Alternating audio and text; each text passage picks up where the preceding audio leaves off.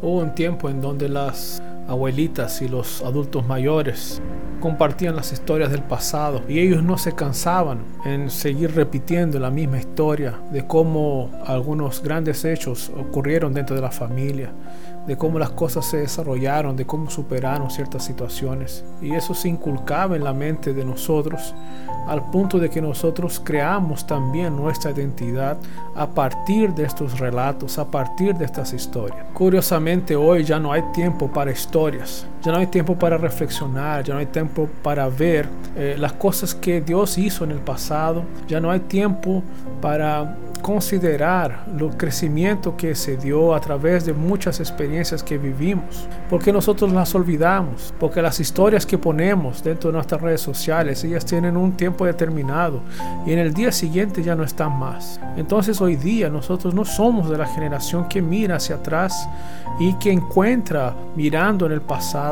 cosas importantes que determinan y que están enseñándonos a crecer y a madurar. Hoy vivimos la era de lo inmediato, ¿no?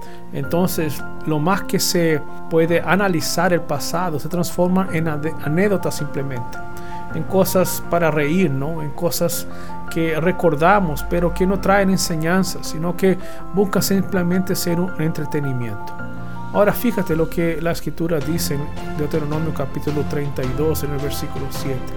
Acuérdate de los días antiguos, considera los años de muchas generaciones Pregunta a tu padre y él te declarará, a tus ancianos y ellos te dirán. Lo que Moisés hace aquí en Deuteronomio, justamente hacer con que el pueblo mirara atrás y mirara a Dios, mirar a Dios en su historia, considerar a los grandes hechos de Dios, porque Dios sigue escribiendo la historia y nosotros no podemos olvidar lo que Dios ha hecho. Cada vez que nosotros insistimos a nuestros hijos, a nuestras familias, a nuestros amigos y contamos que hay un Dios que nos preservó, que nos guió y que también nos salvó, nosotros además de enseñarles estamos marcando sus vidas con la presencia de Dios. Seamos sabios con eso. Que Dios nos ayude.